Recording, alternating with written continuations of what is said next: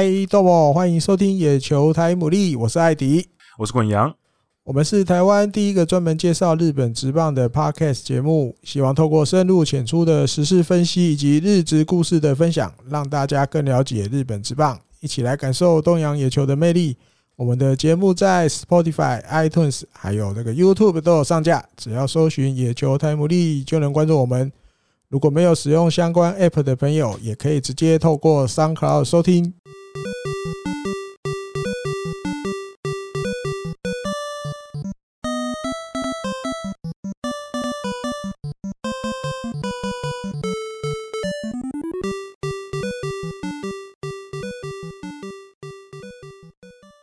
欢迎大家来到第九十三集的野球台牡蛎。那今天我、今天非常内容非常丰富。然后，可是我们一开始呢，还是要跟大家讲一下，就是我们野球台牡蛎的呃订阅计划还是持续当中。然后这几天呢，滚阳已经慢慢的都已经把东西陆陆续续要寄出给大家了，所以大家慢慢都会收到自己订阅的东西。那如果是在台北的同学的话，呃，如果你们想要面交的话，可以就直接在社团找到我的账号。消群，然后呃直接私讯我，嗯，然后我就我们可以约时间面交，因为台北我发现台北好像还蛮多蛮多听众在台北，啊、绝大。对对那对对对，那其他的地方可同学可能如果你有来台北，刚好就更好，哦、你可你也可以跟我约，因为之前也有那个永军，像永军就跟我他是高雄人，可是他刚好来台北出差，他就跟我约面交啊哈，对，所以如对如果你刚好有来的话，也可以。对那。就看大家方便。那如果不行的话呢，我就用寄的，对，就没关系。那最近慢慢陆陆续续开始寄出。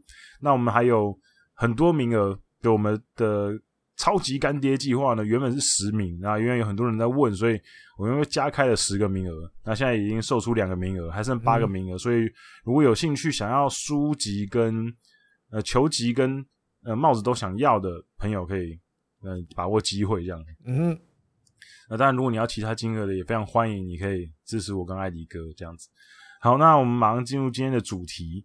啊，今天的主题一开始啊，前面是比较悲伤的故事，悲伤就是欧力士非常年轻的小将西普萨大呢，因为呃，在去年球季打完之后，他发现了他得到了这种日本国定的难症，叫做特发性大骨大腿骨头坏死症。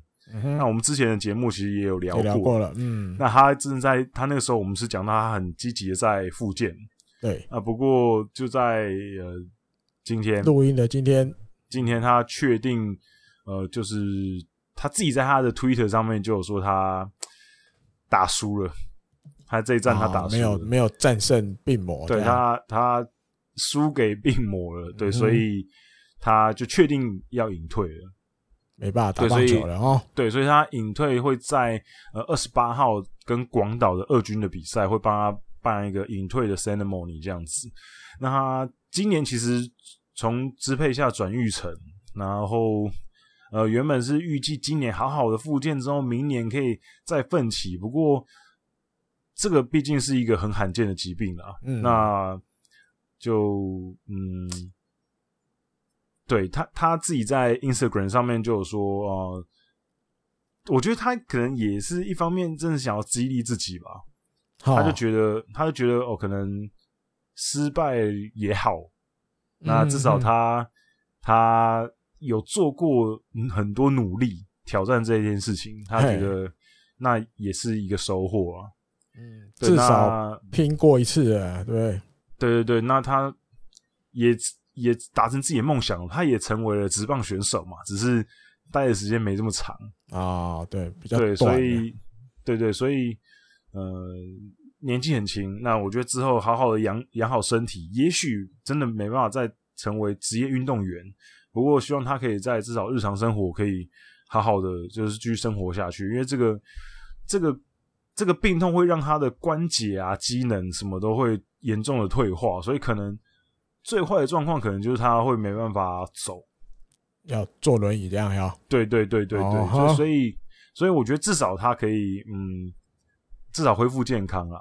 嗯嗯嗯，对对，因为他这个肌肉坏死的症状就是他呃比较轻微的状况，可能就是他以后会变成有点跛掰咖啊，会有点跛跛脚这样子。那最坏的状况就是他的膝盖是，他大腿骨可能是完全没办法，呃，承承担任何重量的，所以他可能就会需要坐轮椅。嗯这是比较差的状况。嗯，对，所以嗯，所以可能大家就是要希望大家可以保重身体啊。对，看到他这个就年轻人也是很不很很不容易这样子。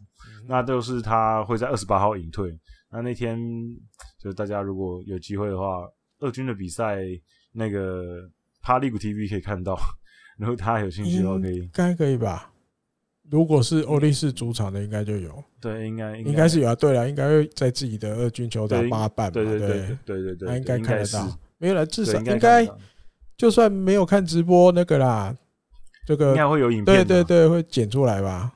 对，应该 PARLEAGUE TV 的 YouTube 什么之类，应该会对会剪出来。嗯嗯嗯，对。那今年其实已经蛮多这种让人家觉得比较悲伤的消息了。嗯啊，前面有那个木下啊，对哦，对，然后现在又西普，嗯，所以不过我觉得棒球这东西本身还是希望带给大家一些正能量啊。那木下那件事情过后，大家也看到很多。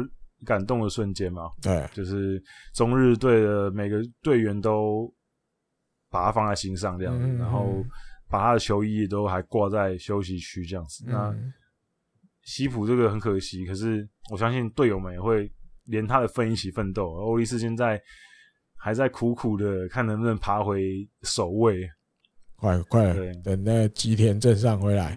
对，今天欧力，今天罗德刚好就输了嘛。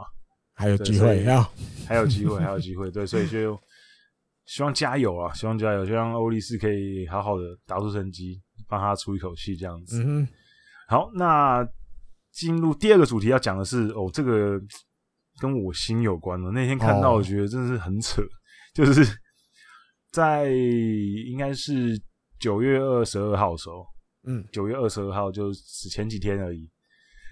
呃，二在二军的比赛，二军的，而且、哎、而且是在横滨的主场啊，横滨二军的主场。哦哦，不不是，讲错了，在罗德队的主场啊，浦和，嗯，浦和对，浦和浦和球场。罗、嗯、德队竟然在一局下半，嗯哼，就打了十七分，对，非常夸张。而且这十七分里面，说真的，投手送的非常多。那那场比赛，横滨的先发是松本龙之介，嗯哼，就是横滨高的投手。嗯、那大家都知道，就是他其实是一个很算是素材型的投手啦。就那个时候选进来，就因为他的高大的身材，然后呃，整体来讲很有未来性，嗯，所以把他把他找选进来。那其实今年在二军投的也。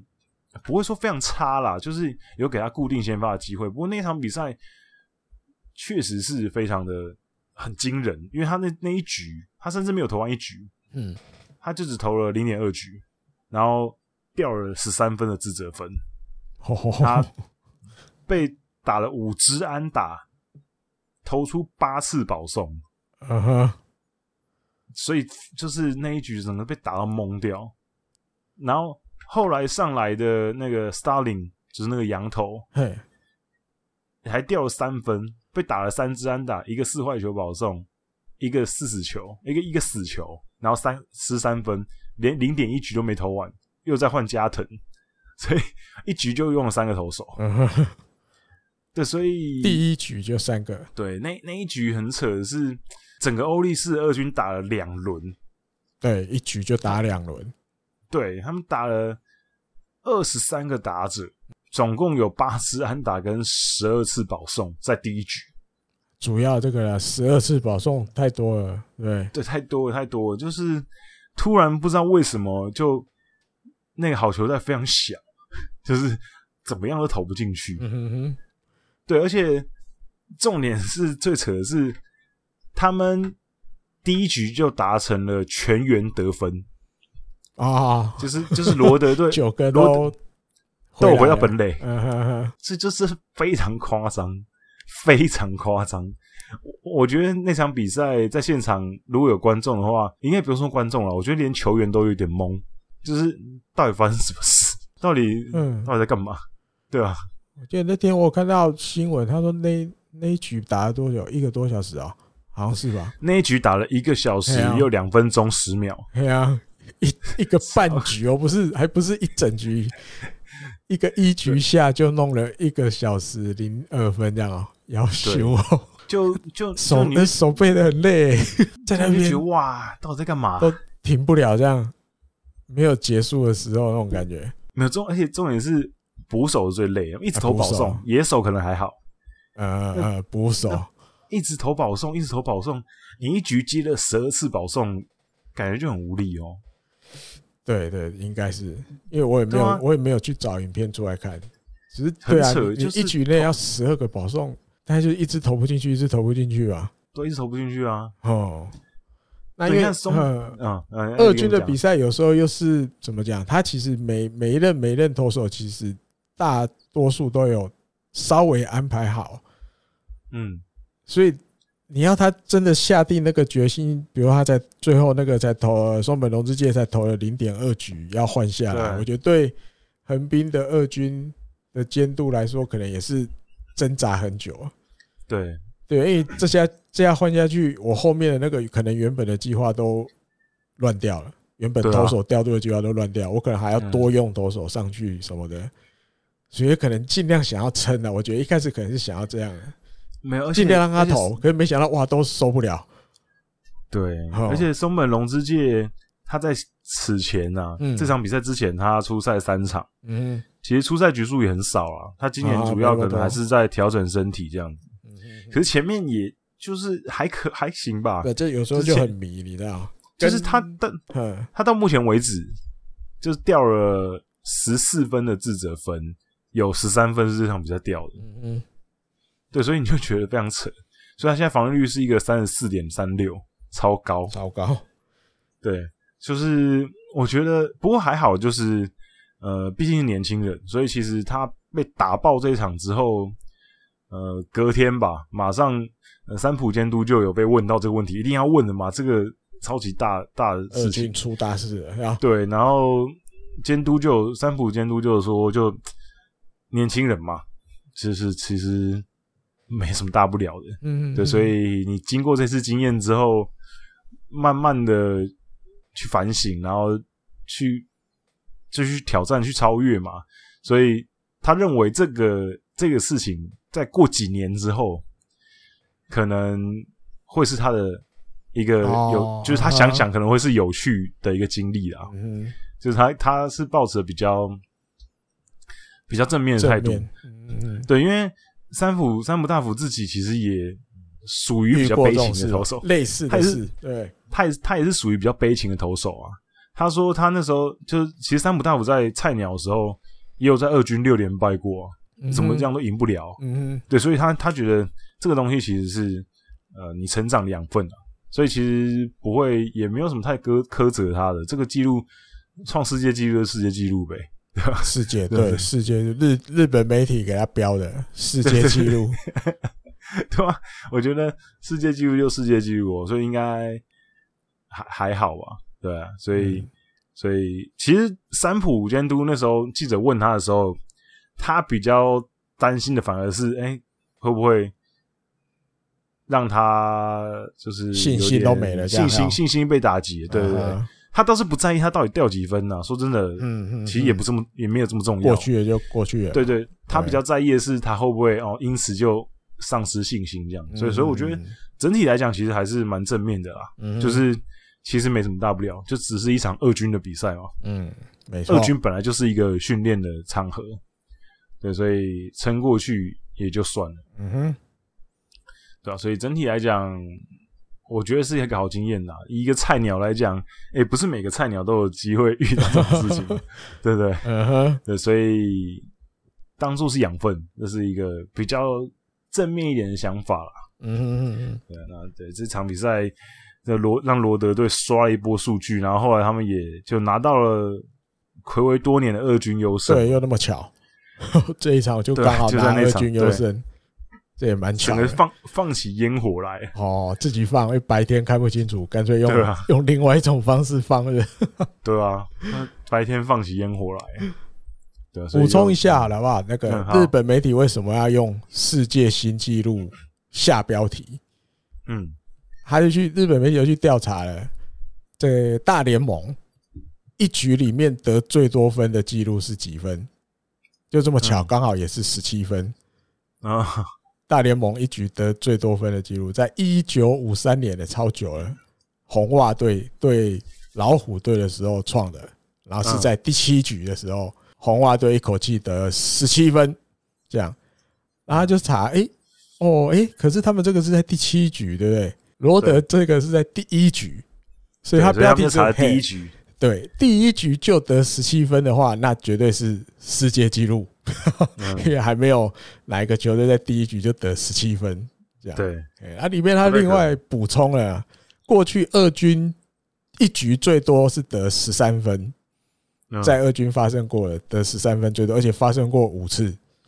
嗯，啊，这次一推进不得了，一推进就多推了四分，直接从十三推进到了十七分。然后这一个纪录创了之后，对不对？二军一局得最多分十七分，那日本职棒的一军得最多分是几分？大家不知道知不知道？应该蛮多人有印象的，因为那时候前一阵子不是日本火腿打一局打了十一分的时候，稍微这个这个资料也有被拿出来讲。很巧合，也是罗德队在二零零九年六月十一对广岛的时候，在第六局，罗德队一轮猛攻得了十五分。嗯，嘿，所以现在等于两个，不管一军一局得最多分，还是二军一局得最多分，通通都是罗德队创的。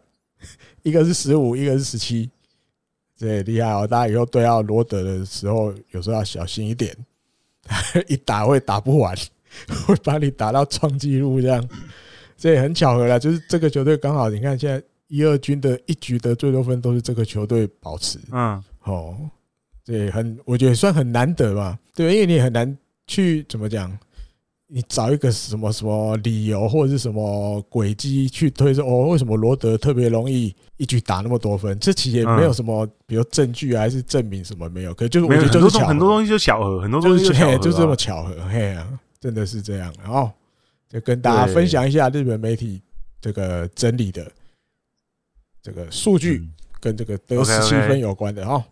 OK，好，再来。那我们下一个要讲的话题是哦，日本政府呢最近就是他们嗯在研拟说要在一些特定的场合，特定就是特定的场合测试说呢，一呃我们是不是要开放已经打过疫苗，然后又有又有阴性证明的人，我们可以让他们就是扩大他扩大那些地方的入场。那他们目前。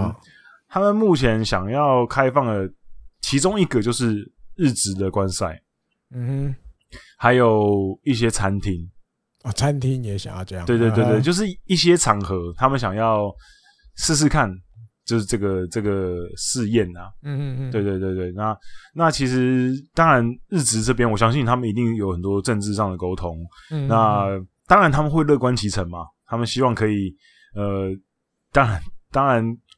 那个观众越多越好，因为其实整个日本职棒去年呢，其实大家的赤字其实是蛮多的。嗯，对。那当然，大家希望可以至少虚缓一下他自己自己的收入嘛。对，所以这个对于每个球团来讲很重要。所以在二十二号那天的那个 ONA 会议上面，就基本上在讨论这个东西，就是呃，是不是应该要。开始这个东西，就大家做了一些这个政策上的讨论。那当然，后来确定会怎么样，可能还呃嗯不确定。不过至少他们现在就是在积极的讨论当中。好，那会是在今年马上就真的整个开放呢，还是明年开始可能就完全恢复正常？这个也还不太确定。不过目前就是在积极的讨论当中。那这是其中一个讨论话题。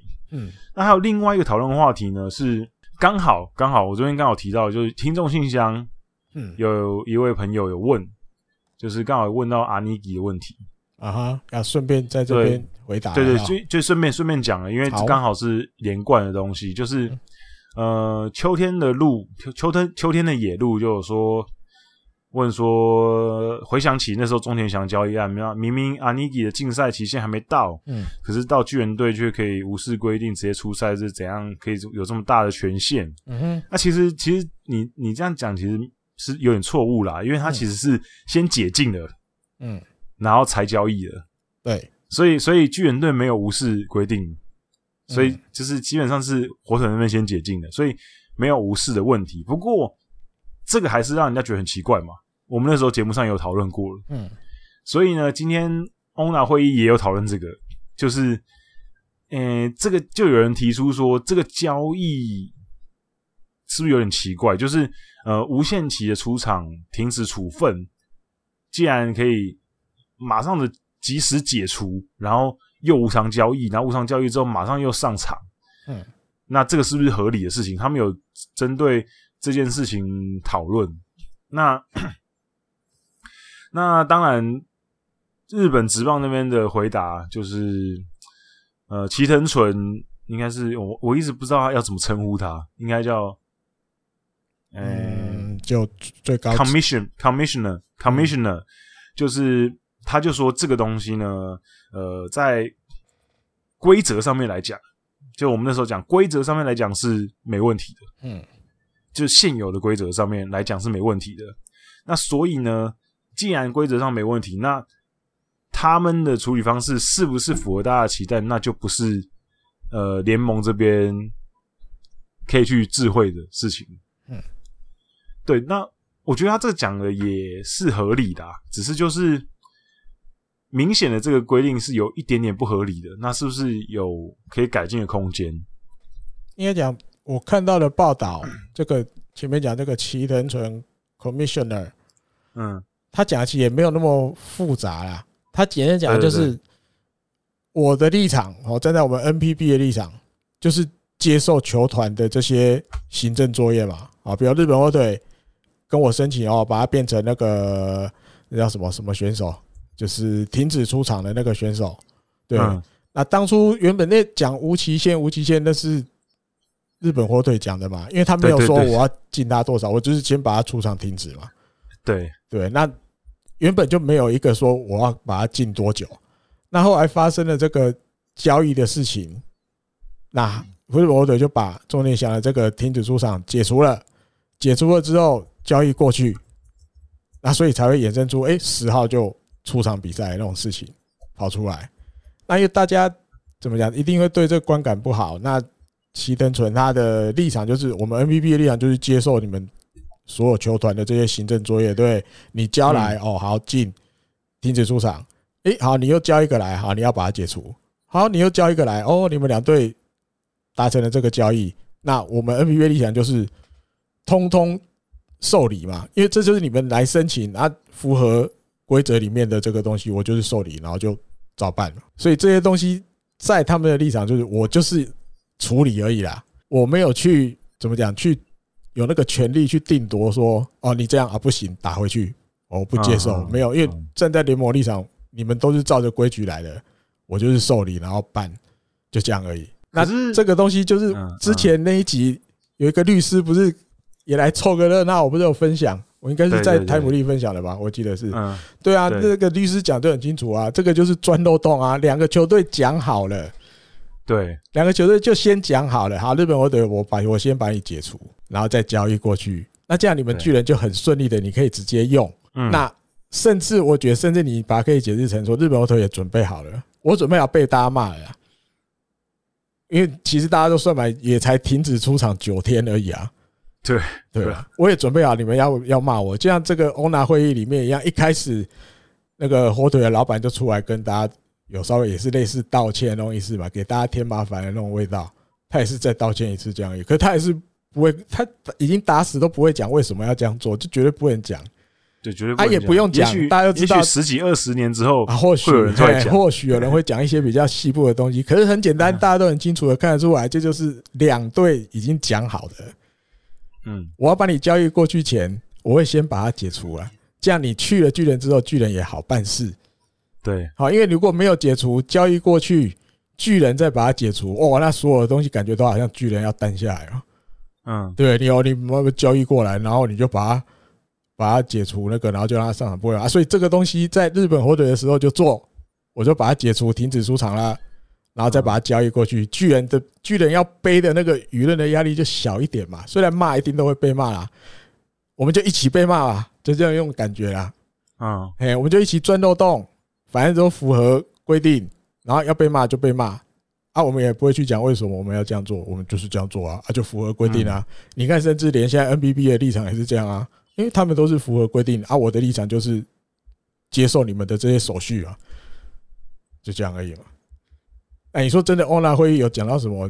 最多也就是啊，甚至现在连那个那个田家秀嘛，日本火腿的老板都出来道歉了，啊，就道歉啊，就也只能道歉，他也不会多说什么了。就跟大家道歉，这样跟其他十一个球团的老板也道歉一下。没有，因为因为其实这个 case 让我想到，刚刚艾迪哥在那边讲，就是这些的他们的前因后果的时候，我突然想到一个另外一个职业联盟的案例。哎，就是在两千，应该是在二零一一年，哎，二零一几年的时候吧，我估有点忘记哪一年了。NBA。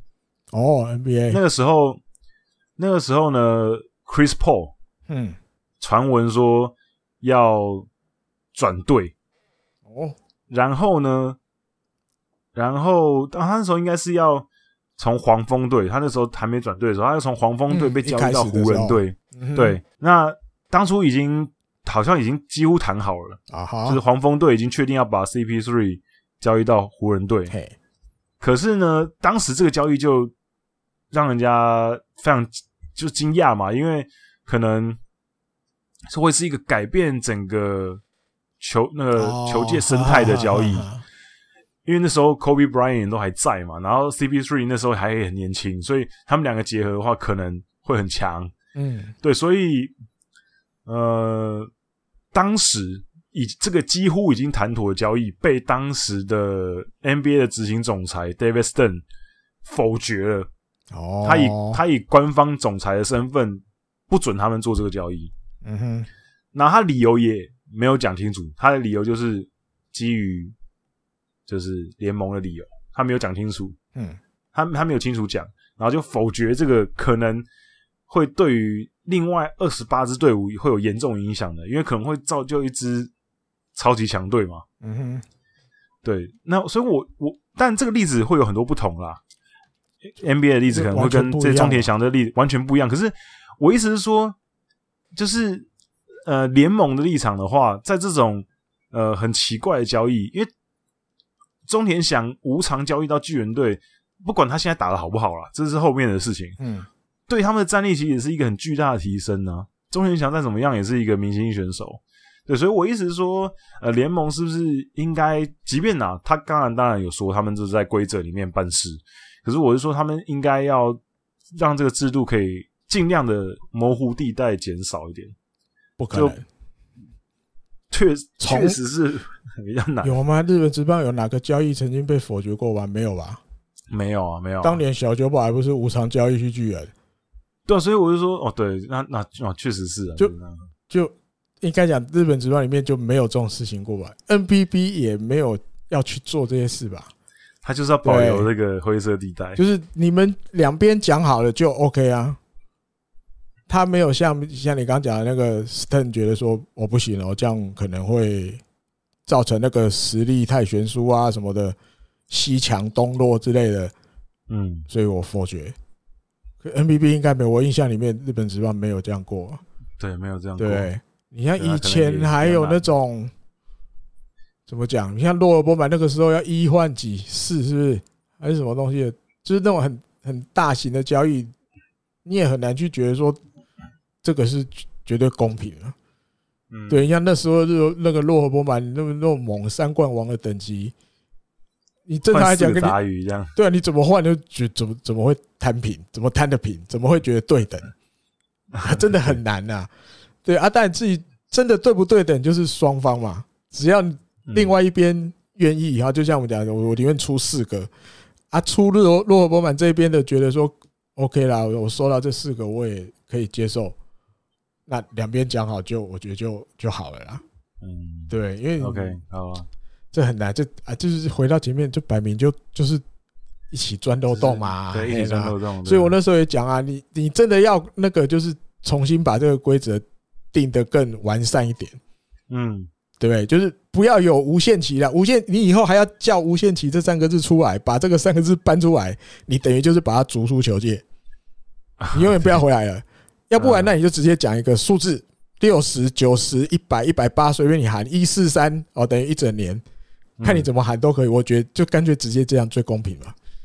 对啊，你应该是要有一个时间。当我记得那个那时候那个律师写的也是这样嘛。如果当初比如日本火腿有讲啊，禁赛九十天，那就算钟连翔被交易到巨人那边，他还是要去，不会有意见。他还是要去做满这九十天之后，才能在巨人出赛。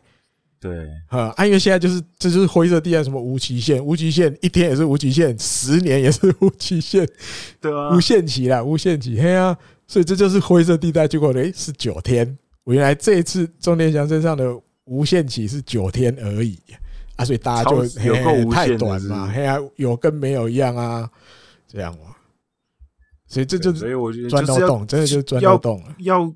至少这个在这个方面要稍微讲清楚，嘿啦，讲清楚啦，嘿，讲清楚就没有灰色地带了嘛，对。对，对，啊，你还要喊无极限，那就等于你就是把它踢走嘛，你直接不要了，就是说最最直接。如果你还要用这种无极限这种字眼出来的话，嗯，对呀，OK。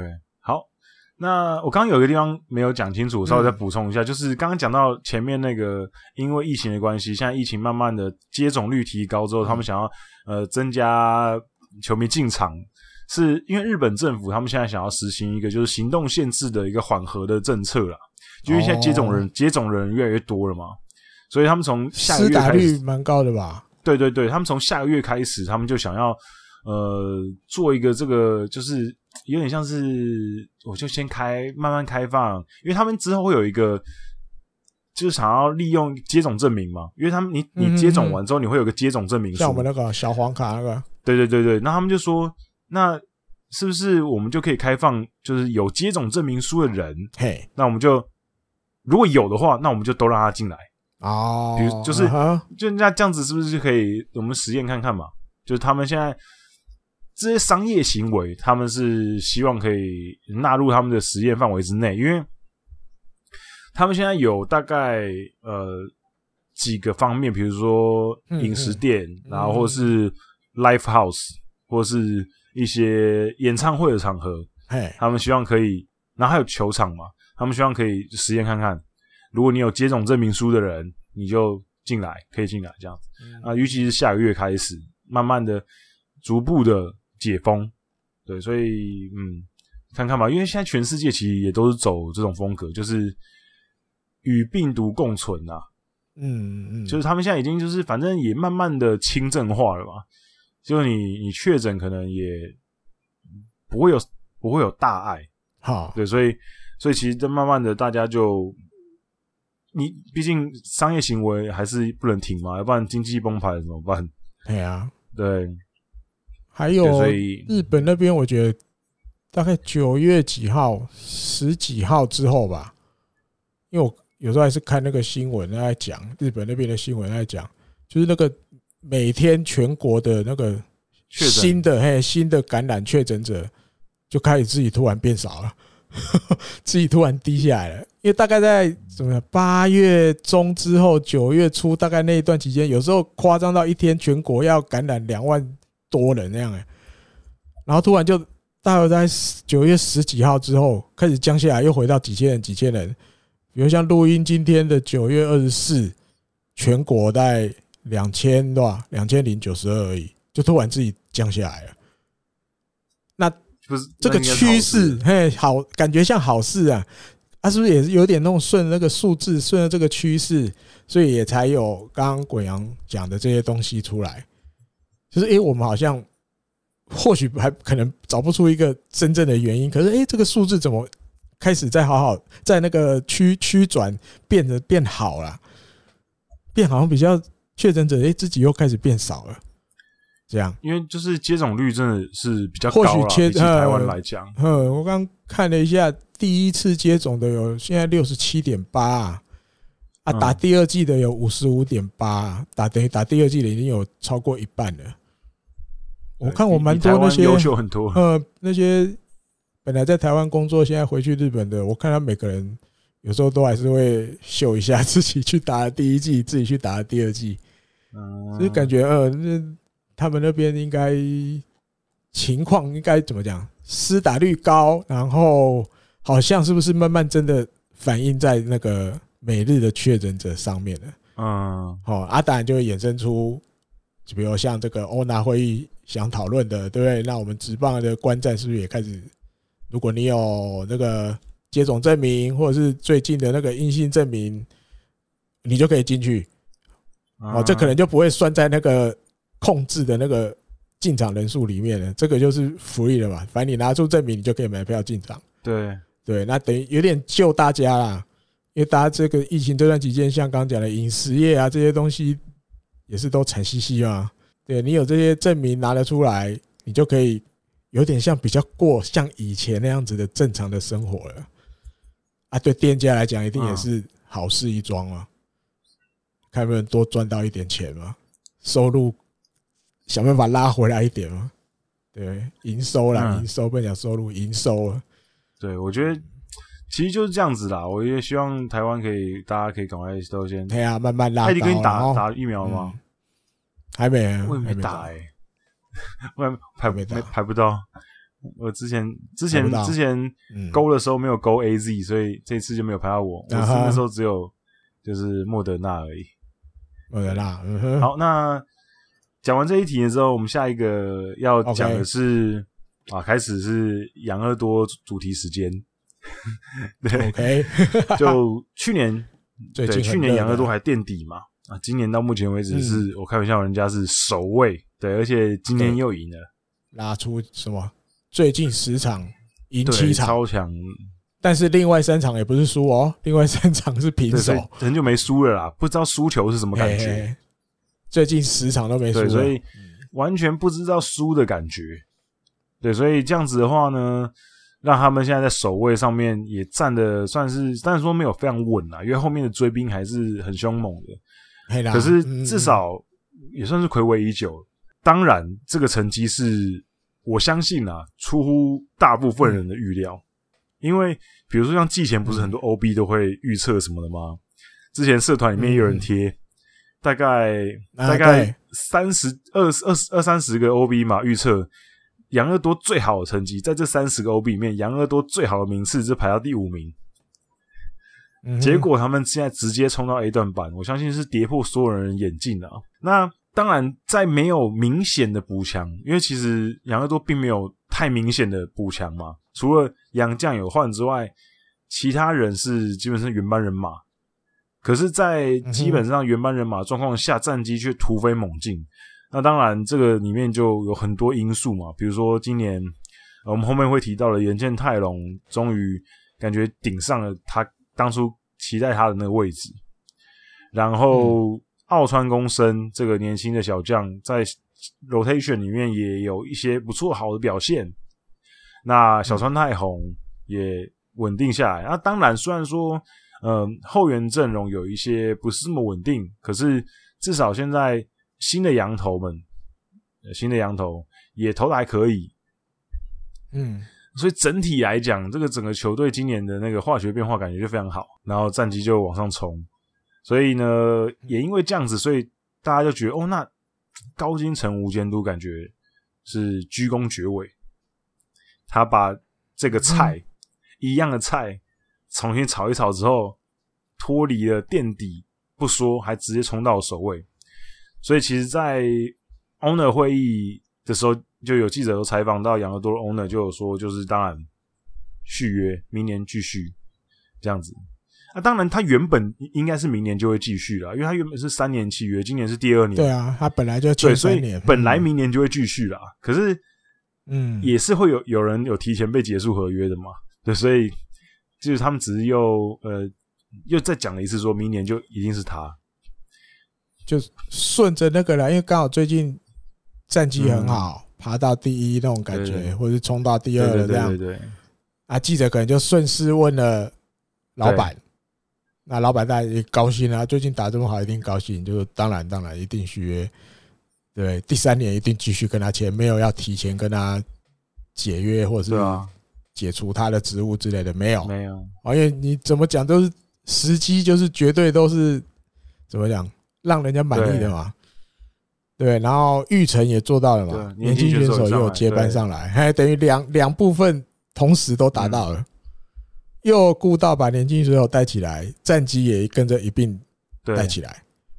对，他在老板这最高兴的结果，一定是这样。然后，对，所以就很开心这样子。那当然，高金城无监督他就任之后，啊，嗯，其实从一九年的选秀开始，就他担任指挥官嘛。当然，那一年就一九年选到奥川嘛，奥川也算是他。带出来的。那当然，他在后援阵容的整个调配，可能自己也是当初有这方面很丰富的经验，因为自己是牛棚出来的嘛。那所以他在救援阵容的准备上面也是非常成功。那今年其实十三太治状况是不好的，可是，可是他们换成呃马夫高夫之后呢，其实呃情况也没有到非常好。不过他就是很积极的在调配。那当然。在一些年轻选手的运用上面也非常的，呃，就是积极去调配他们的出赛，比如说近藤啊、金野、呃、美野、大西这些比较年轻的选手。整个救援阵的阵容是联呃中央联盟第二名的三点二四，这个是很出色的。以养乐多过去给人家印象来讲是完全不一样的。养乐多过去给人家印象是打击比较强嘛，那投手可能比较不稳。那今年这个中继阵容是非常的稳定，那攻击阵容当然老将青木宣清今年还是非常稳定。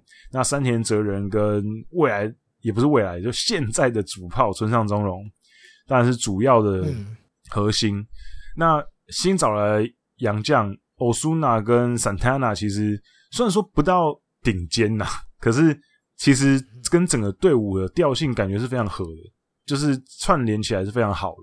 对，那。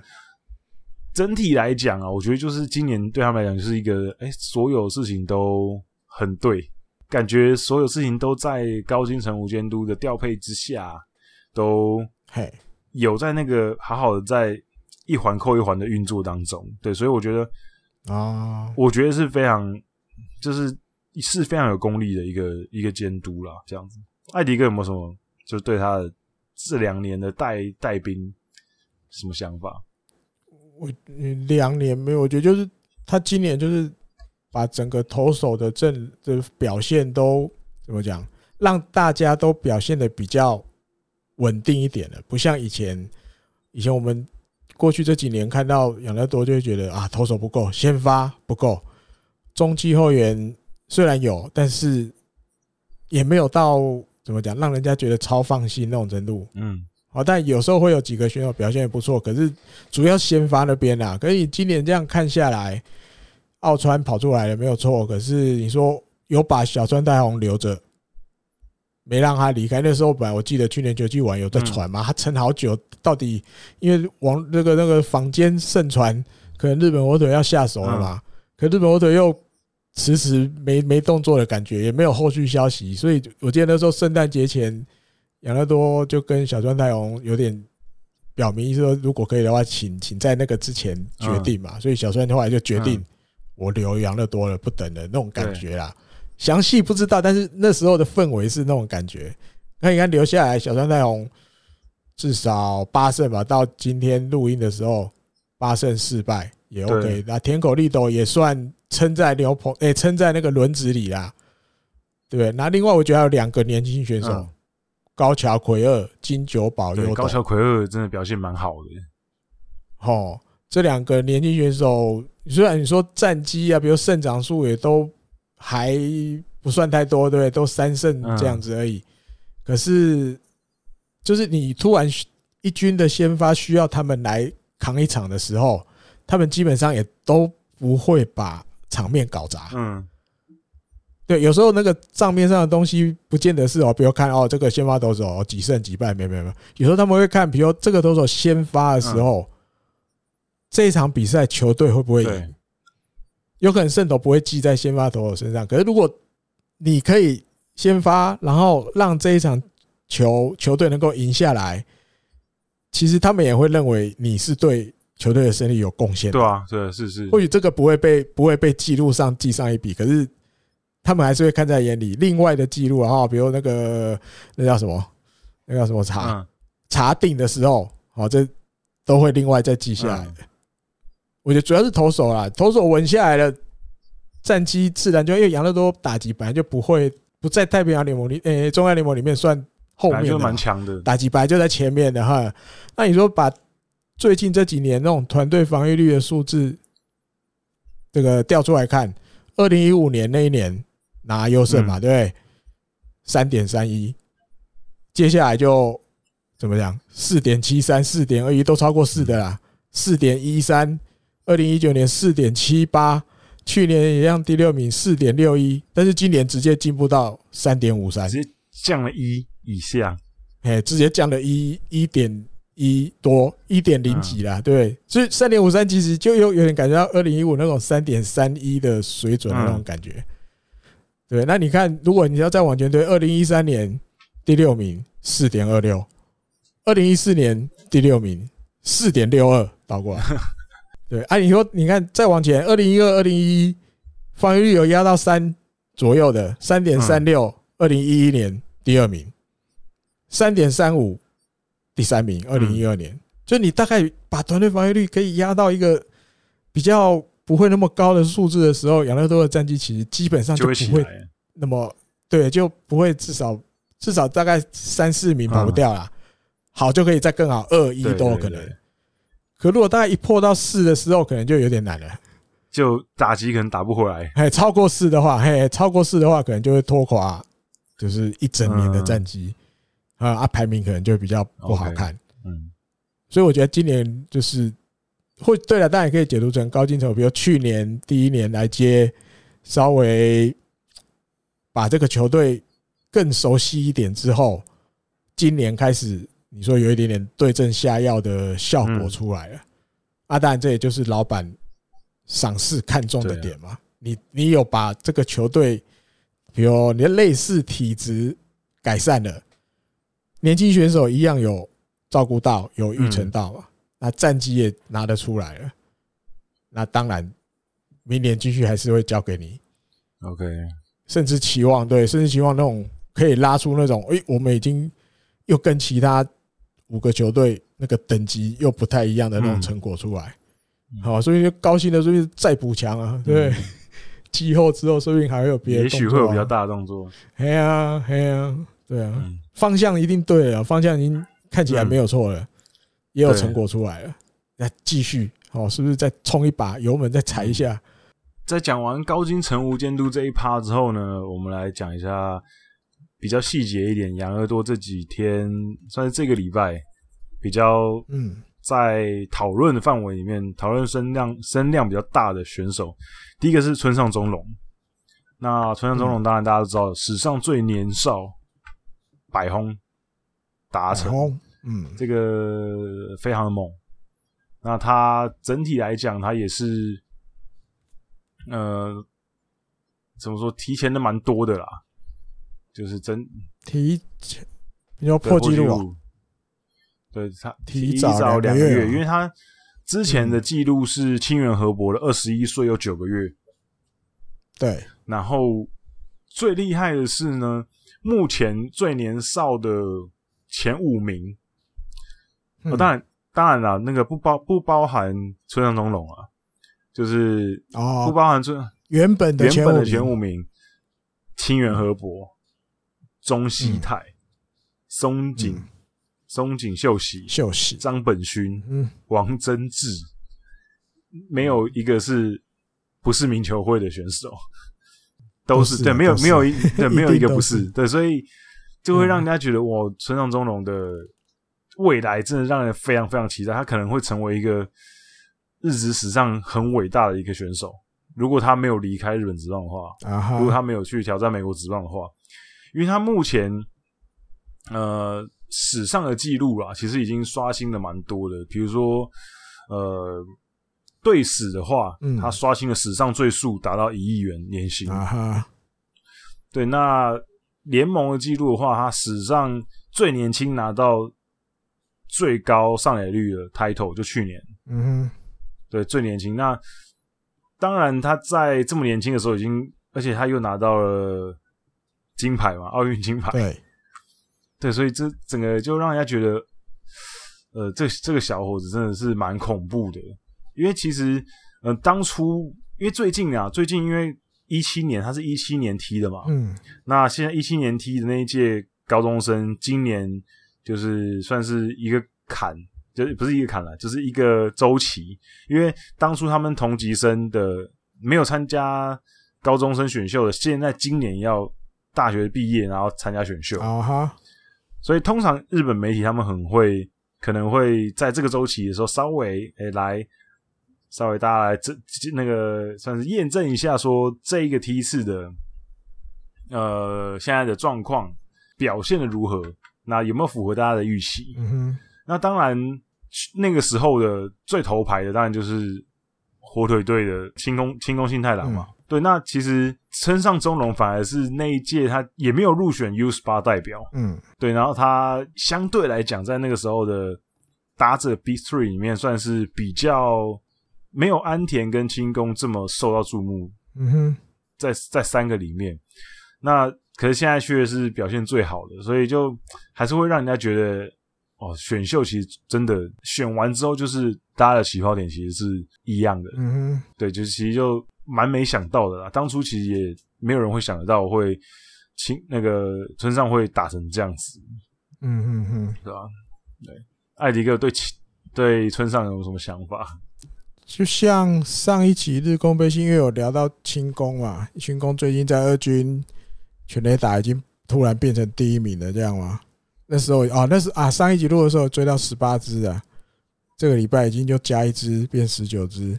我的论点或许可能，或许有的听众朋友可能觉得不见得很认同了。我的论点就像我在日工背信讲的一样，因为不用比了，你知道吗？你你你以后再把这三个人套在一起比，我觉得已经没有意义了。对，已经没有意义了。村上周龙已经冲出去了，看不到了，你知道吗？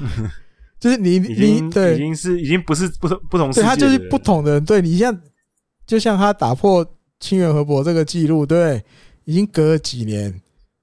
一清源河伯是一九八九年创的，对，嗯，他现在二零二一年，等于三十二年。你基本上就是你把它当做一个大概二三十年左右，你才能看到一个这样选手。我觉得大家大家就抱着一个很高兴，知道大家都很有福气，很有眼福，在你们正喜欢看日本职棒的这段时期，可能你只有十几岁，可能你二十几、三十几、四十几、五十几都 OK。至少我们又看到了一个这种你完完全全。可以认同他这个进了职棒后的努力啊，然后后来的表现啊，你可以真的看到一个这么怎么讲？你要讲怪物哈，也可以这样讲的啦。对，这么年轻就已经可以让我们觉得他已经是一个怪物等级的选手。好，尤其我们以前的节目也都聊过，像那次那个那个对板神那个，他看到进本那样，哦，马上就就那个对，要出来讨公道，要出来把他。纠正一下，你不可以这样子，什么什么，甚至跟阪神那边的的那个教练团也有一些言语上的往来，但是他还是保持着讲敬语，有那个气度啊，那个胆识都不一样。更何况奥运也是嘛，最恐怖的第八棒 放在那边，第八棒还有这种这种实力在打第八棒，就是这尤其今年呐，真的证明过去就已经开始在证明了，今年更是我完全让大家没有话讲了。好，那也真的不需要再跟其他比，就像当年清原和博也是啊。我现在想不起来跟清原和博同年的还有谁，也不重要了，你知道？就像当年我们 我年轻的时候在看清原和博，那时候有很多喜欢看日本职棒的的朋友们，也是很多人都很喜欢清原和博啊。一来当然，嗯，他在西武啦，对不对？以前郭台铭带过的球队，大家原本可能台湾的朋友们就对西武比较有好感，然后哇，出了这个那时候也叫强打少年啊。对，他那时候大家也不会去去管哦，跟他同年的还有谁，那就不重要了。因为大家已经看到一个，他就已经跟人家超级与众不同。那现在的村上宗隆，我觉得也是那种一样的意思。大家就看他就好，其他那些你要再拿去跟他比哦，不用了，真的不用不用比了，已经完全没不用比了啦。嘿呀，大家打大家的直棒就好了。他的成绩已经跟大家同年的大家不一样了。对，人家已经是完全顶 top 等级的了。我如果然后如果。好，同梯的这些同年的这些，比如安田也好，清宫也好，或者是今年这些大学毕业要进职棒的也好，如果有任何一个人有办法急起直追，那更是大家的眼福。如果啦，对，但是基本上应该不会有那么夸张的事情。如果有，但我们很高兴啊。基本上大概没有，所以村上这种已经是这种等级的，但跟大家不一样了。简单讲就是这样了。哎呀，我的。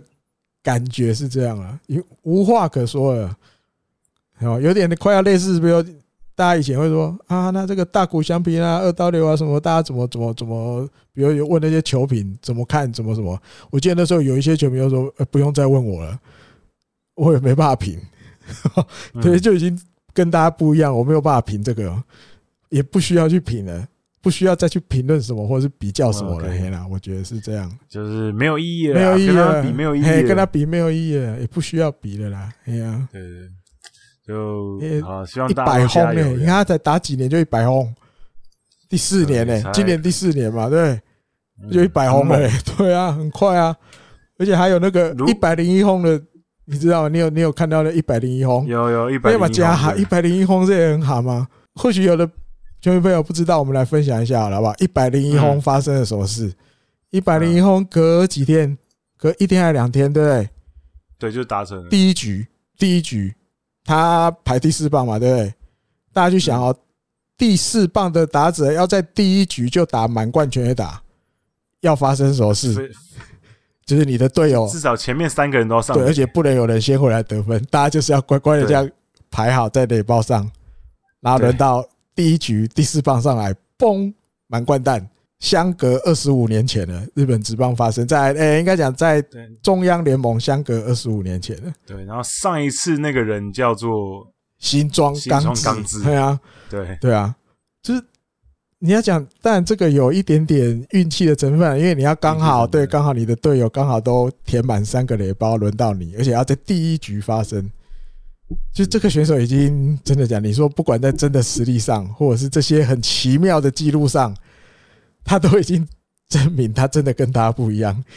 你说中 诶中央联盟历史上有打过这个第一局就第四棒就打满贯蛋的，你扣除那些几个洋将，我看一二三四五，扣除五个洋将，三本浩二打过一次。袁成德打两次，打两次，对，袁成德两次。另外一个是广岛的西田真二，嗯嗯，没有啊。刚刚讲的新庄刚志，再来就村上中隆了，对吧？啊，你说杨将或许有来，有的我还有印象，比如说那个 Pose 那个大洋的啦，对，有的比较以前的我就没想到一九六几年的事了。阪神的这个 Party Show 我也。印象不是太深刻了，虽然九零年哈，西田真二我也比较没印象，可是你像其他的，你看袁成德两次，新庄刚志、山本浩二，就是你说也算名留青史啊，留在这种很特别的记录上。村上宗隆一百零一支还缔造了一个这么罕见的记录出来，对呀，所以他这就很很猛啊，真的很猛，就他现在。估计之后还会陆陆续续一直打破各种记录啊，因为以他这个速度的话，对，有的已经开始说会不会破王贞治的那个八六八日？呃，那前提是他都不能对，都不都都一直保持健康啊，保持这个这个 tempo，这个产量一直产，一直产，一直产。对啊，如果你看保持这个产量的话，他可能在他二十六岁那一年，可能可以达成两百多轰，嗯哼，两百轰。然后三十岁三百轰，然后三十四岁四百轰。嗯哼，我要这样好像不行呢、欸，不够。如果如果以四年一百轰的速度的话，要再要再加快一点，对。那可能要那可能那可能要以三年一百轰的速度，哎，三年一百轰，三年一百轰，那可能之后可能二十五岁两百轰，二十八岁三百轰，三十一岁四百轰，感觉好像也有点难。好吧，王贞治的记录真的太难了，要。因为我好像有看到那时候日本媒体已经开始在在写这个像做梦一样的文章，我好像有瞄到，是好像已经才一百轰之后开始做梦，对，就开始在哇，我们美好的这样。看有美好的记录这样子，嗯哼，OK，好，那讲完村上中隆之后，我们来讲一下，也是另外一个算是今年突然，也不是突然，就是终于，嗯，破茧而出的，就是岩见太郎。嗯、那岩见太郎他达成了第，应该是第七十七次吧，七十六次，呃，史上第七十一个人啊，啊，第七十六次。对，其第七十六次的完全打击，对，那而且他只花了四个打击而已啊，就这个完美了，四次就搞定。对，那当然，这个今年的突然的奋起，当然也有很多媒体去写嘛。嗯、那他自己在接受媒体采访的时候，也有说到说，他今年呃打击有很显著的提升，嗯、有一个很大原因是因为他在。打击的姿势上面有做一些修正，然后是参考，就是有对上的前辈，就是川端给他一些意见，嗯，然后他修改了打击的姿势，然后今年得到这个奋起的机会。嗯、那其实一两年前我们就那时候应该是有录，那时候我还有拍影片，那时候好像请那个 Dish 大录影片，然后那个时候其实就有聊到眼见太郎，那时候就觉得。呃，眼见应该是未来外野非常重要的战力。嗯哼，那只是这两年都没有打出来，今年终于，终于，呃，打出来，而且现在整成为球队算是非常不可或缺的一个很主力的外野手。嗯、那守备方面其实也表现得不错。那整体来讲，打击上面也也许慢慢的，因为过去几年，呃，青宫呃青木青木在球队的地位是非常的重要的，嗯、他。负责前面的上垒，然后跟对手缠斗，然后要选要有上垒的机会。那现在当然因为岩见的出来，让可能青木可以可能重担比较不会这么重吧。啊，嗯、就是可能可以终于有有一个接班人的感觉。嗯、对，那今天今年整体来讲，无论是上垒率还是打击率，OPS。或者是长打率其实都眼见都表现的很好，嗯、那全垒打也有到双位数，也有到十二支，所以整体来讲是看起来是非常完美，尤其是他还会盗垒，嗯，所以他 就满场打第一棒的嘛，对，对对对对对，所以今年应该没有机会达成二十二十啊，可是至少是十支全垒打以上，然后二十次盗垒啊哈，已经达成了，嗯、这也其实其实是蛮不简单的事情啊。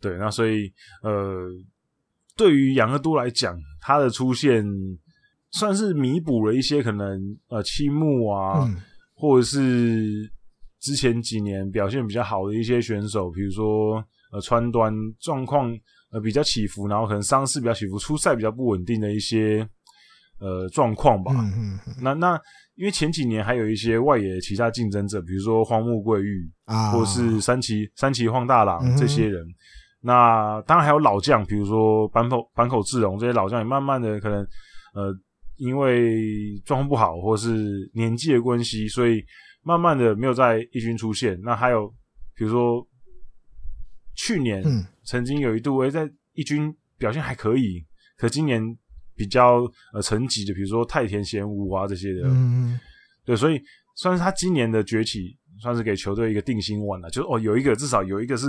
固定我们可以用的这样子，嗯，我觉得是非常重要的。艾迪哥怎么觉得？我觉得主要第一个是因为初赛数今年整个成长很多了。啊，阿蛋去年二零二零年有我记得有受过伤吧？是不是膝盖不好？印象里好像是这样。啊，毕竟他在定位上，当初比如说实业球团或养乐多会看上他，就是类似那种。大家常讲的三拍子的那种嘛，可以打，可以守，对，也有速度。哦，那但最近也有一些选秀快到了，最近有一些文章哦，有时候在在稍微再提到说，现在是不是还那么怎么讲？你说不能讲迷信啊，就是那么信这种？因为过去我们开始看日本职棒的时候，你只要一听到三拍子，哇，左攻手好强，他会觉得哦，这个这攻厉害哦，这个不错哦，又会跑又会打又会守什么什么。可是他我看到那个文章，就有一点点想要跟大家讨论说，现在三拍子的到底还吃不吃香？好，因为好多好多都。这个选手其实都很有实力，大家也都是能跑能守能打。那这个文章最后他有稍微提到一个，他觉得最近这一些表现比较好的野手们的共通点是，他们都有拥有一个很不错的长打能力。哦，或许日文叫做他们叫做那个 punch 力，就是那个力很强，对，打出去那个球就是很强。那现在这个岩见太隆，他的另外一个优点就是他打出去的球也是很强。我记得那个文章里面稍微也有提到他哈，那还有一些那个西武的选手，他也有举例啦，举到他们。对，呃，所以大家也可以去观察啦，就是除了我们以过往常常流口水的三拍子走攻手很强之外，嗯。现在，再如果你再多拥有一个这种长打能力比较好，或者打出去的球就是比较强的，哦，比如击球出速很快的这种选手，嗯，似乎好像在最近这几年出头的几率也跟着比较高。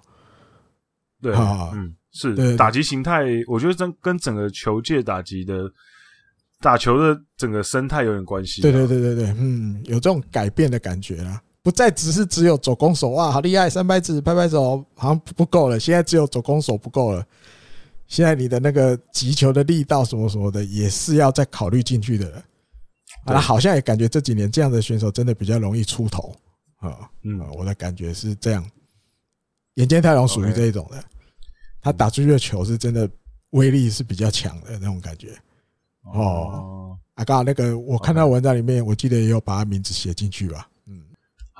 那讲完岩见呢，我们现在来讲一个算是今天今天的出来的消息，白天出来的，就是不知道大家有没有 follow 到啦，就是在在好几年前了哦，四年前应该是四年前的时候，对，应该是二零哦，不是三年前，二零一八年的时候，二零一八年的时候呢，那个时候在大阪有一个。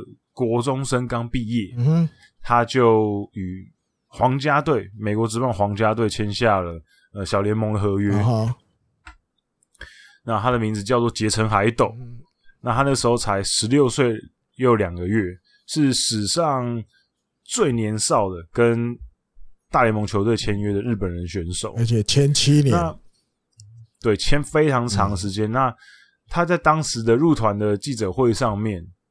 就有的记者当然会提问嘛，各种提问说，哎，为什么会呃中学毕业直接跟大联盟签约？这是日本人对日本人史上第一次第一个例子啊哈。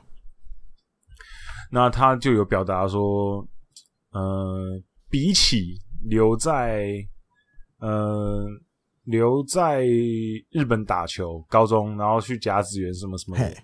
他更想要去大联盟哦。那那之所以那之所以会有这个想法原因，是因为他当时其实是有入选呃国中的代表队，嗯哼，就是应该是 U 十五吧，代表队去到美国去打球，所以他可能感受过那个氛围，他觉得那个氛围是很好的，所以他想要去美国。那当然就就去了嘛。那尤其是他那时候刚好呃小学。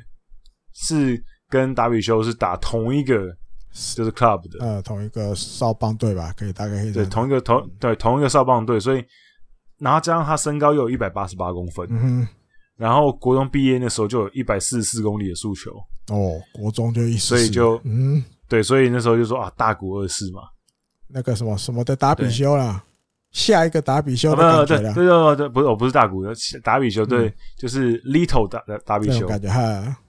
对，我刚刚前面有讲错吗？我刚刚前面是讲达比修还是大谷？呃，那个后面这边才跳到，突然跑出一个大谷，前面没错，okay, 前面都达比修。我讲错，我讲错，对，达比修，对，Little 达比修那种感觉。嘿，那那当然那个时候就是就去了。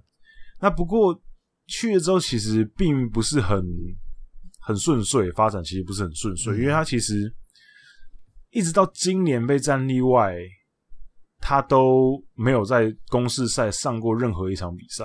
嗯，等于连在美国的这几年，在小联盟，小联盟一场比赛都没出来投过，一场比赛没有出来投过。哦、对，所以就是完全完全不行。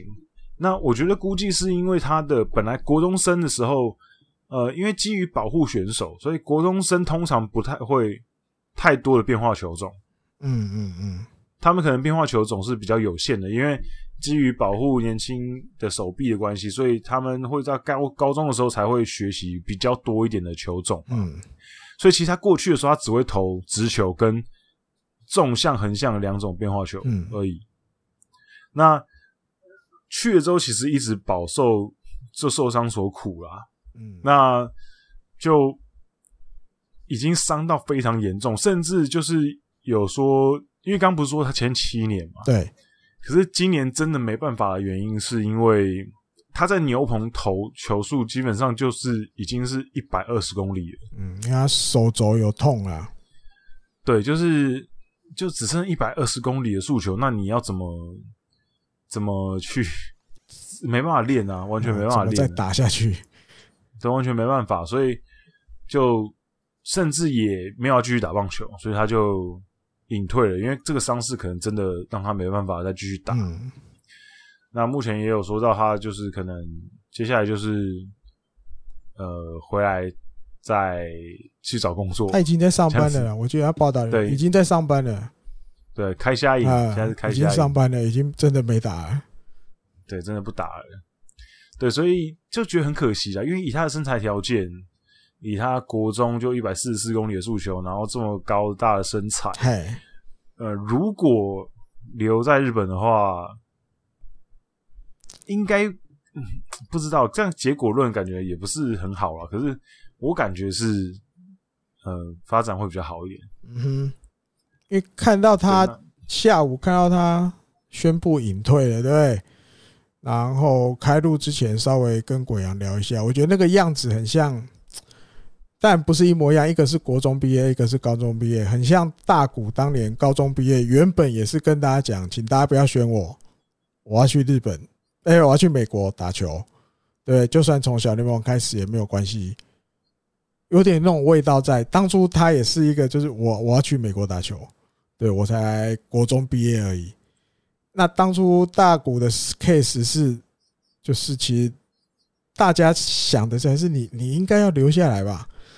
你留下来在日本，好好的再把你的那个体实力啊、什么的技术啊提升之后，你再去美国会对你比较好。那当然也就保住一个日本火腿，对不对？把他，因为他有缴那个志向书嘛，所以其实在选秀会上还是可以选的。那选了之后，用一些这么多的书面资料来说服他留下来。那这些东西就像日本火腿整理的这些资料一样，我觉得在日本。就是应该讲日本人好了，在日本这个国家，这些前辈从野猫英雄开始，已经帮大家开拓出一条路，就是你在我们日本本土里面好好的一步一步打，等你到了一定的程度，你训练好了，有这个实力了，你自然而然去美国那边的时候，美国那边会对你有兴趣。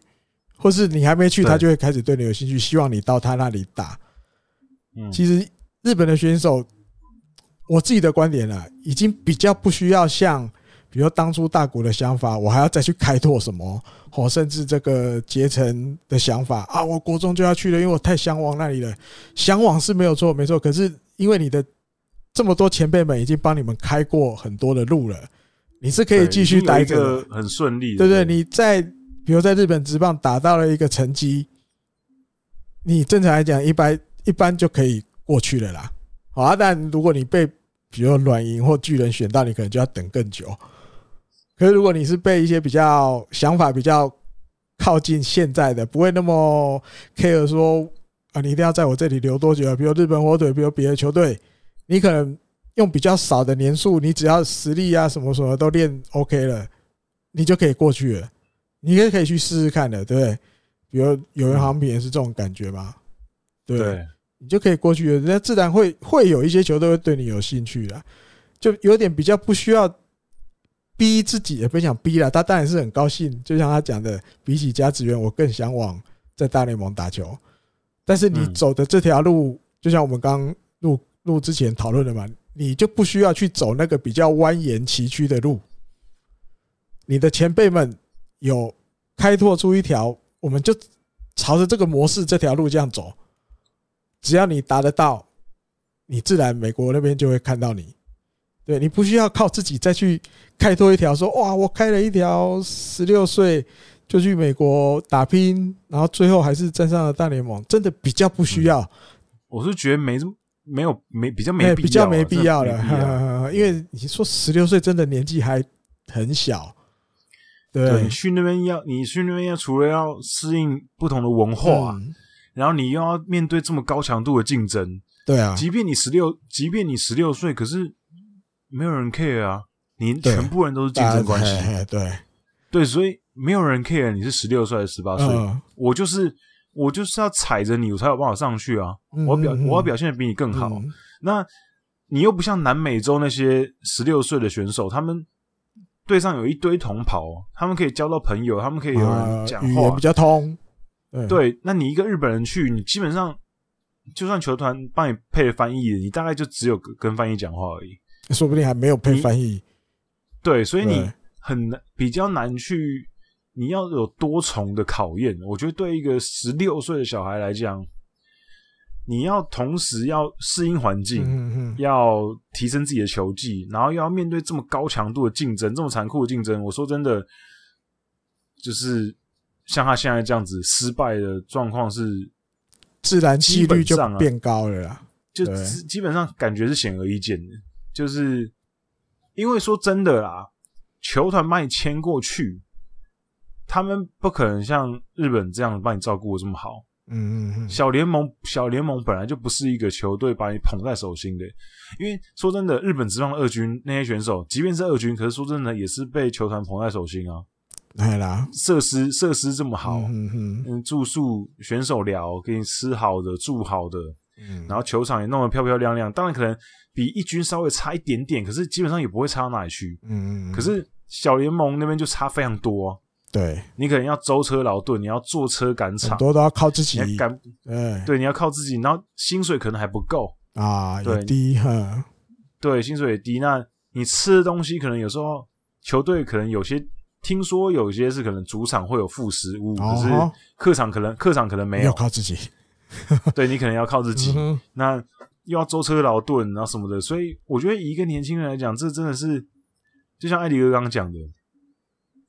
现在已经有一个很很好的管道，是日本选手到美国职棒，就是你先打日本职棒，嗯、然后你打出一些成绩来之后，自然那些球探就会慢慢对你关注度越来越高。对，那如果你真的打的太好了，嗯，那就是用入闸，嗯嗯，去。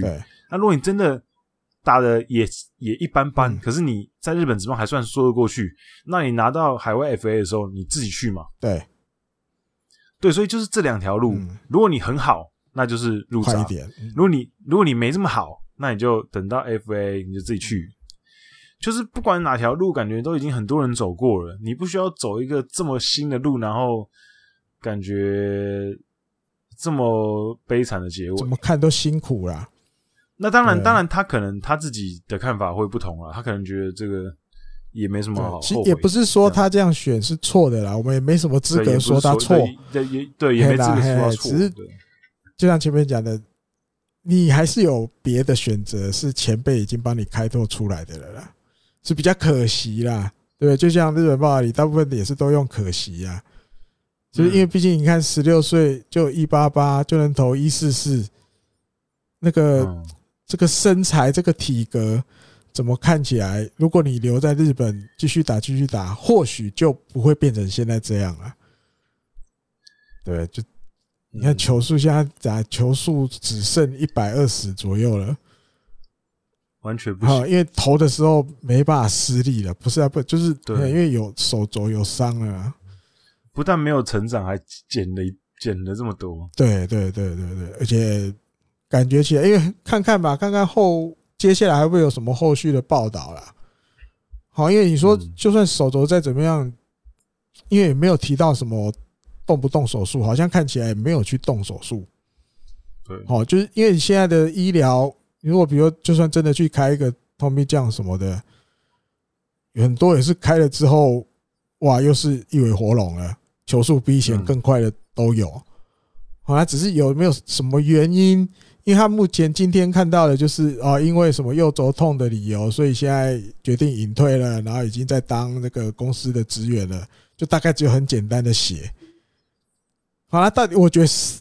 一定还有一个真的原因，让一个你看他现在就算十六岁去，现在决定隐退，其实也才十九呢，才十九呢。就是为什么不继续陪我回日本啊？我好好重新治疗，开个刀。我觉得啦，我觉得他可能累了，心累了。对对，我觉得他，我觉得他可能在就是在这个打棒球的企图心上面，可能没了，磨光了。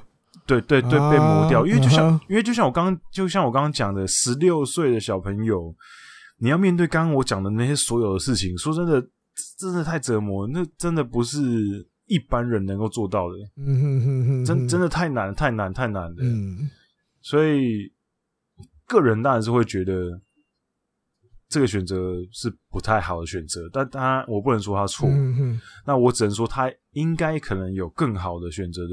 路啊哈，可以走啊哈，对，那可是反正事事已至此，那我们就也没办法再说什么。嗯，或许吧，对对不对？会不会哪一天怎么讲，就是没有办法对棒球真的忘情，决定好好把右手肘弄好，重新在日本再打球？好吧，这我自己 自己胡思乱想了，就是重新再站起来啦。对，这才十九呢，才十九哎，还没二十嘞。对啊，还真的真的很年轻啊！你好吗？给你花个两年，重新把你的右手肘好好弄一下，对不对？看会不会遇到怪博士，好把你右手肘修好，继续打棒球。就算不是直棒，我觉得再看一下这样的故事也蛮励志的嘛。鸡汤是不是？越讲越鸡汤。只是觉得十九，你真的还可以再试一看看啊。好，除非像我们刚刚讲的，可能心都真的累了，现在完全对棒球是一个就是完全没兴趣的状态，除非是这样，消磨，完全磨光了啦，除非是这样啊。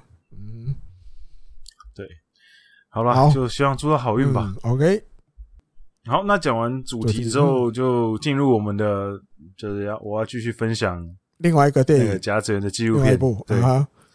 对，另外一部就是《甲子园梦想竞技场》啊哈，对，那这个就是一百回的纪录片嘛。啊，对，那当然这个纪录片一样，同样很推荐大家去看。那它当然就是呃更清楚的去书讲讲述一个故事啊，因为像上一集我们有提到五十回的那个，其实它没有什么故事的结构在里面。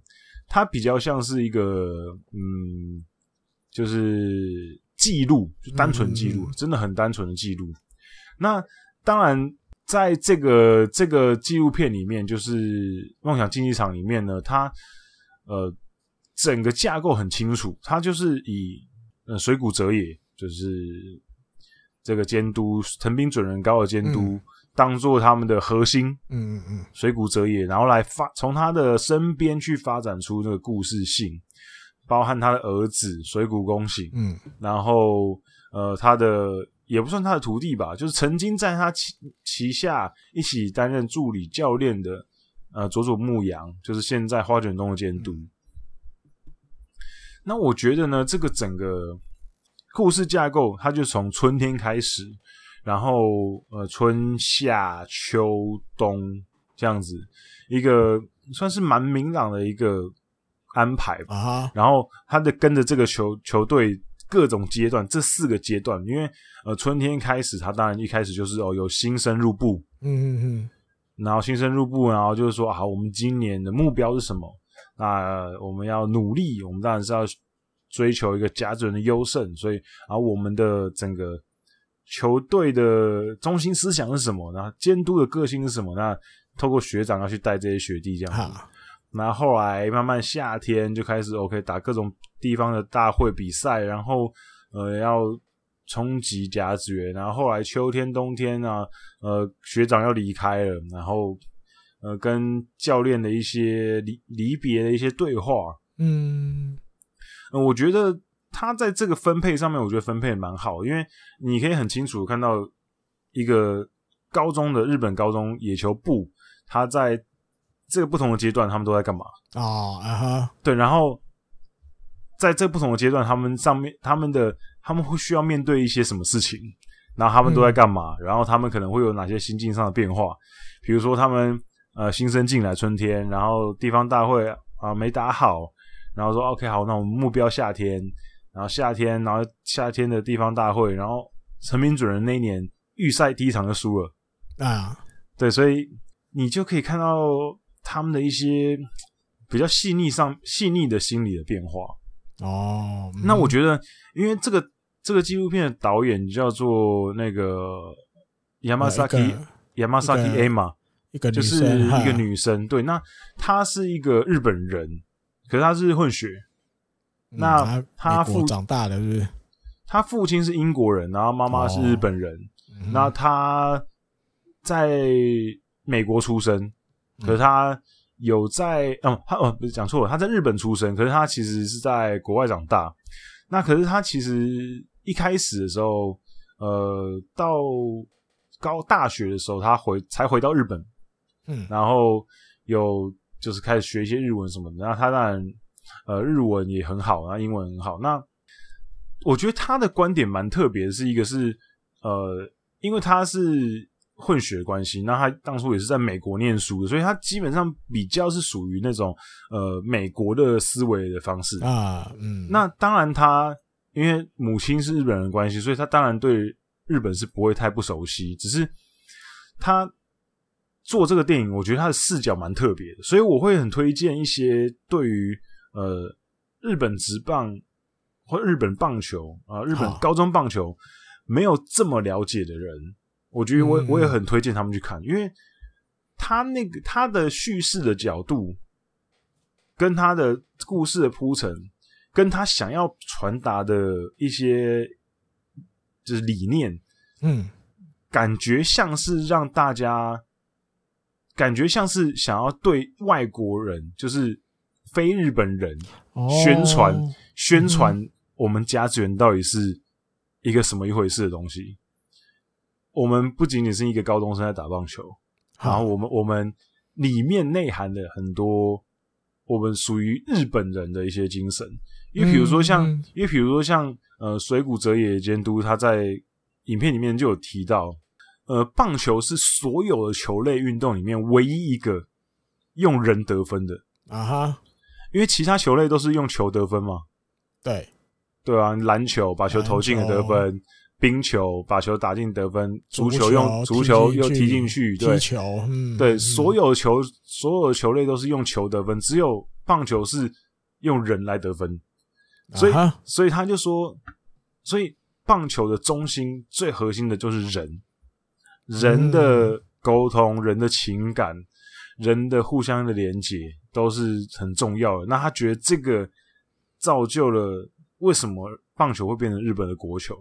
因为日本，哦、日本从古代开始武士道，然后比如说有切腹的文化，武士要武士是要保护家族，所以他们之所以会有切腹的动作，是因为他们要可能保护家族失败了，他们需要切腹。哦、对，所以他说这个就是这个跟这个运动本身的一些逻辑，跟日本的整个传统文化逻辑很像，就你要牺牲。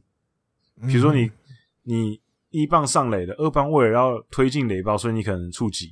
嗯哼哼，对，就是每一个动作，你可能可以透过牺牲自己，然后让队友走得更远，然后最后得分。所以他觉得这个呃，整个逻辑跟日本的文化是非常环环相扣的，所以才会造就棒球变成他们的这么重要的一个运动。那我觉得，呃，这个导演。很，我觉得他一个很棒的地方是，他并没有要把它拍成一个什么热血青春纪录片，嗯，就他他不是要讲说这个东西是哦高中生那很热血啊怎样怎样的，他讲的更多的是为什么他们要这样做，嗯嗯嗯，就是为什么日本人要这样子打他们的高中棒球。对，我觉我觉得这一点上面是让我觉得看起来蛮舒服的，因为其实很多人还是会对甲子园就是哦，反正就是热血，反正就是哦，反正就是燃烧小宇宙。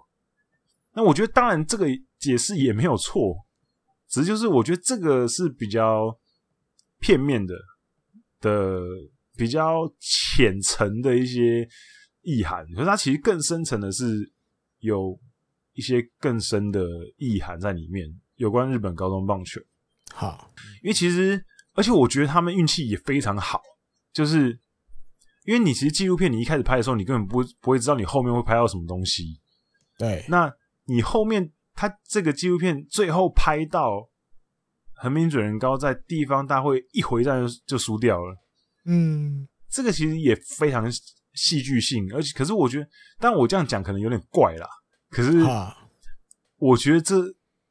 让这个纪录片增添了更多的戏剧张力，嗯嗯嗯，就是因为你可以看到一个呃，像水谷哲也监督这种这么老顽固，因为他在电影的一开始就有说，哦，直到现在有很多先进的练球的方式，然后有很多新的不同的想法，啊、可是我就是想要在这个时代当一个顽固的老头。嗯嗯嗯，他一开始是这样讲，春天的时候是这样讲的，可是，一直到夏天结束，他们第一场就输了之后，那制作组就再一次访问他的时候，他就说：“嗯，也许今年是一个契机，让我改变我自己的想法。” 对，所以，所以我觉得这个就很有戏剧张力。一个前面说我绝对不要改的人，他经历过这些故事之后，他。觉得他也需要跟着时代继续往前走，嗯嗯嗯，对，所以我觉得，而且他而且他的纪录片里面也不断的有提到说，呃，日本的高中棒球并不像大家想的那样，就是一直超选手那样子，就是他他里面其实有一也有一直提到说，其实他们也是非常关心选手的健康，然后有在想办法做一些改变，就是他有一直在提到这件事情，所以。我才会觉得他其实有点像是一个大外宣啊，就是对对外国的那些听众呃观众讲说，我们其实是有在改变的，并不是大家刻板印象的那那么的还在就是那种瞎热血一样燃烧小宇宙。对，那故事里面其实我。当然，因为主角是水谷哲也监督，所以对在他身上的刻画是更深。他就是一个那种，就是日本传统很常会讲的那种野球八嘎。哦，对啊，他就是一个野球笨蛋。反正生活里面就是只有棒球啊。对他，他就是他的女儿，他的二女儿，刚好是下甲一百年的那一届的年纪。嗯嗯，所以那时候记者去他家采访的时候，他就说，因为女儿的年纪刚好，如果他是男生，他还说，如果女儿是男生的话，他刚好这一年可以打到第一百届的甲子园。啊哈，他是觉得有点可惜是女生，但这可能在一些可能呃平权的人你你耳里，可能听起来就觉得有点那个，可但他这个他也不是这个意思啦，他只是单纯觉得一点点可惜，如果是儿子就好了。在这一年的时候，所以他的他的那个女儿的名字叫做那个那个七卡，就是千夏，然后反过来是卡七哦，就是胜利的意思。对，他就是想要赢，他就是想要赢，真的头脑里都是棒球。对对对，生活里也都是棒球。对对，连小孩的名字都要取这样子。嗯哼，对，那可是。他的儿子就是水谷恭行，嗯，他那时候拍纪录片的时候，他刚好是呃国中准备毕业。啊，对，要升高中，对，升高中。然后他儿子也是从小打球，嗯，然后作为父亲的水谷哲也一场他的比赛都没有看过，嗯，对，有我知道啊，对，那他就说啊，学校那些高中生我只能带三年，所以我当然把心力放在他们身上，儿子我可以带一辈子嘛。嗯哼，当然，我觉得他这个讲法是非常荒谬。可是，当然他就是那种野野球八嘎，所以他会讲出这种话，我觉得也很合理。因为他的心力就是全心全意放在他的学校的这些学生上面，基本上那些学生也就等于他的儿子。嗯嗯，对，所以他会讲出这种话，我觉得就很合理。那他也觉得他不要让他儿子到自己队上，因为他觉得他可能多多少少还是会用一些父亲的角度。去对待他，可能他也不想要玩父子音这一套，对，所以、嗯、呃，故事里面就有讲说，他就把他送到花卷东去给佐佐木阳监督带，嗯，他最信任的，对他最信任的。那他事实上也，他儿子其实也蛮争气，因为他儿子其实高二的时候就打到呃花卷东的第四棒，嗯嗯嗯，对，然后那时候有高二那年也有打到甲子园，那只是高三就碰到去年。就是去年就疫情，疫情，对，所以没办法打。那他现在已经在明治大学打球哦，去读明治啊。Uh -huh. 对，去明治大学。那我觉得蛮有机会打到直棒的，嗯、有有机会不不算太小，因为他他儿子其实身材条件非常好，一百八十四公分，八十二公斤，嗯，而且高校通算也有三十四轰，诶，也是一个很。不错的成绩啊，不差，嗯、对，不错，而且可以守外野，也可以守三垒，对，也不错，对。所以我觉得，也许他也可以帮他父亲达成梦想吧，因为他父亲除了打进甲子园这个梦想之外，他有个梦想就是成为职棒选手，因为他自己没有机会嘛。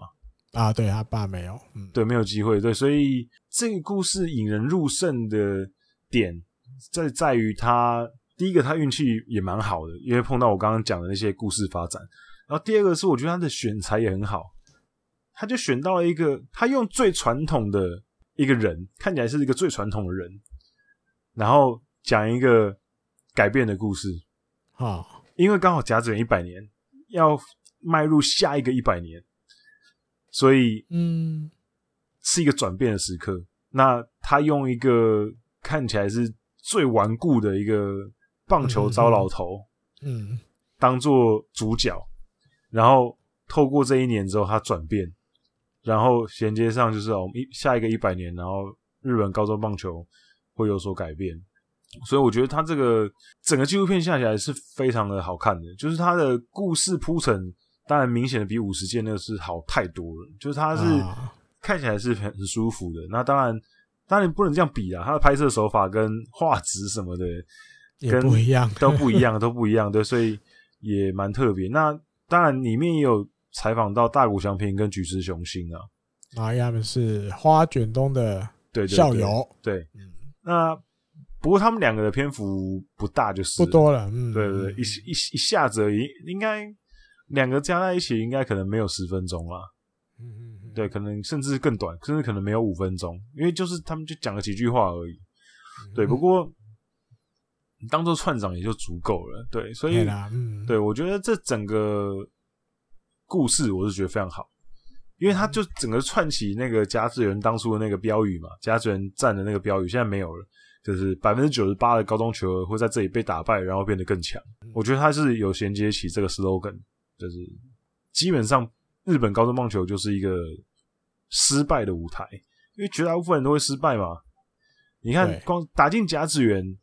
四千多个学校争四十九个名额，就直接有四千个学校就失败了。对，那你打进去之后，四十八队会失败吗？只会有一队成功。嗯，所以大部分后来变强的人都是失败的人啊。没错，对，所以我是觉得这一部非常棒。那上礼拜有提到，如果大家想要看的话，现在电影院已经没有了，可是你们可以到呃响应电影院，这个一个是一个串流平台。那你们可以去找这个片来看。如果你他有月费方案呢、啊，可是如果你不想用月费方案的话，像我是自己就花一百块，嗯，就买来看这样子。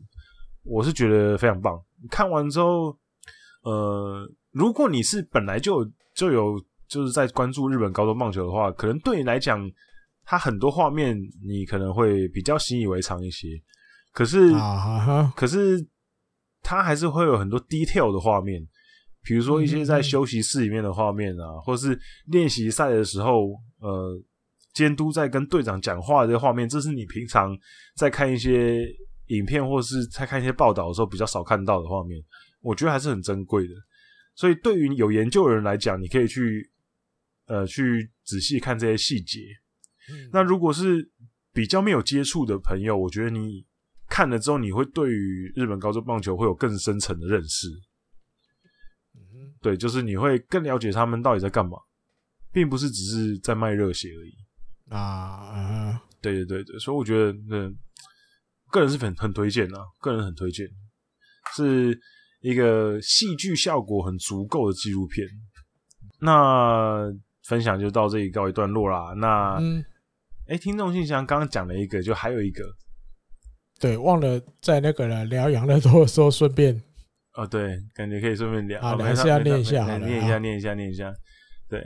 好，听众信箱另外一个刘志黄志宏，黄志宏，嗯哼，对，好，那艾迪哥滚羊，你们好，我是今年六月才加入的听众哦，六月那很很那个很省心啊，啊，现在每天开车通勤都会听你们的线路或之前的 YouTube 的台姆利节目，嗯哼，啊，对，如果可以的话，我还是希望大家可以用那个 Apple Podcast 或者是 Spotify 啦，因为我们我发觉我们的 YouTube 的播放量好高哦。